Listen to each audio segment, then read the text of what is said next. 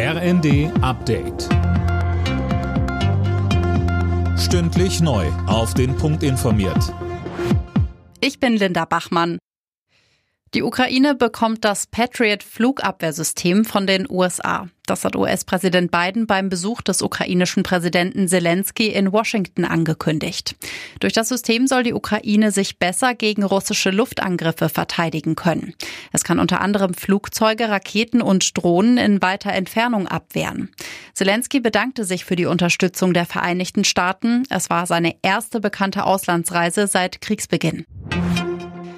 Die Menschen in Deutschland sollen sich nachhaltiger und gesünder ernähren. Das will die Bundesregierung mit der beschlossenen Ernährungsstrategie vorantreiben. Unter anderem in Kantinen und in Schulen sollen die Gerichte saisonaler und regionaler werden, so Ernährungsminister Özdemir. Wir leben in einer Gesellschaft, wo viele zu Hause nicht mehr kochen. Insofern ist es wichtig, dass wir die Schule als einen Hebel nutzen zum Zugang zu gesunder, vollwertiger Nahrung. Kinder sind das Wertvollste, was wir haben, sagen wir in Sonntagsreden und montags bis freitags in der Kantine, in der Schule oder in der Mensa merkt man das leider nicht immer.